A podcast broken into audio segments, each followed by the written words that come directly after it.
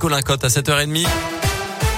Bonjour Colin. Bonjour Mickaël, bonjour à tous. Et à la une de l'actualité ce matin, 12 mois de prison avec sursis pour un homme d'origine albanaise. En 2014, il avait incendié la voiture de l'auteur présumé d'un meurtre à Belay dans l'Ain.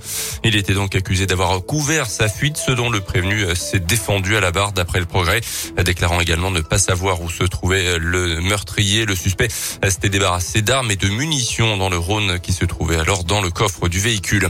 Un élu du Rassemblement national mis en examen pour diffamation publique il y a un an sur un plateau télé face aux députés les Républicains de l'Indamien Abad. Julien Audoul, l'actuel porte-parole du Rassemblement national, avait accusé la mosquée d'Amberian Bugé de salafisme notamment.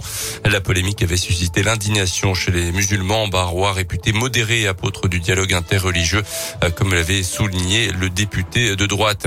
Les enseignants du lycée Xavier Bichat de Nantua en grève à partir de demain, soutenus par la CGT et le SNES. Ils se mobilisent contre la réduction drastique de moyens pour la rentrée de septembre prochain avec la suppression notamment d'une vingtaine d'heures d'enseignement alors que le nombre d'élèves reste stable dans l'établissement. Mobilisation dès demain et reconductible à la rentrée si les revendications ne sont pas satisfaites d'ici là. Dans le reste de l'actualité vers la fin du pass vaccinal au printemps, c'est en tout cas ce qu'a laissé entendre le porte-parole du gouvernement Gabriel Attal. Hier, il existe des raisons d'espérer que le pass soit levé pour fin mars, début avril, selon lui. Hier matin, un afficheur, le président du conseil d'orientation de la stratégie vaccinale s'est exprimé. Selon lui, il y a deux conditions à cette levée. Un taux d'incident 10 à 20 fois moins élevé qu'aujourd'hui, mais aussi à la fin de la surcharge à l'hôpital.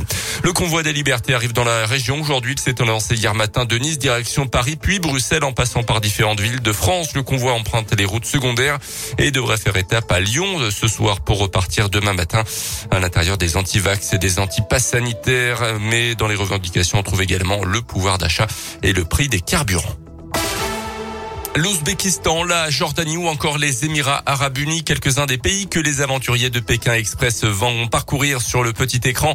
La quinzième saison intitulée Sur les terres de l'aigle royal revient euh, sur M6. Premier épisode ce soir à 21h05. Huit binômes vont tenter de finir premier à chacune des étapes. Parmi eux, Jérémy et Fanny, un couple originaire de l'Ain, sans rien dévoiler pour garder tout le suspense évidemment. Ils sont revenus sur cette expérience unique avec Léa Dupérin. De la joie, du stress, parfois même aussi des larmes, l'émission met souvent les candidats à rude épreuve, de quoi leur laisser aussi pas mal de souvenirs, explique Jérémy. Pékin Express, c'est un ascenseur émotionnel. En trois jours de course, mais il y a, y a tellement de choses à raconter. Et c'est vrai que du coup, il y a beaucoup, beaucoup de souvenirs. Mais s'il faut en citer, bon bah, les premiers, comme la première famille qui nous a accueillis, euh, magique quoi. Des moments de soulagement aussi quand arrive la fin d'une épreuve pour Fanny. La première fois qu'on a vu Stéphane, en fait, sur tous les drapeaux rouges au loin, et ensuite on voit la, la petite euh, silhouette de Stéphane se dessiner de, plus en plus net, et là on est devenu fou, extraordinaire. On se dit mais on l'a fait, pas possible, c'est improbable. À découvrir cette saison une nouvelle règle du jeu, un pass express comme une sorte de joker, de quoi bouleverser la course pour reprendre les mots de l'animateur Stéphane Rottenberg. Pékin Express sur les de l'Aigle Royal. C'est donc ce soir premier épisode à 21h05 sur M6. On termine rapidement avec un mot de foot. Les quarts de finale de la Coupe de France. Hier, Versailles a battu Bergerac au tir au but et s'est qualifié pour les demi. Nice a largement dominé Marseille hier soir 4 buts 1.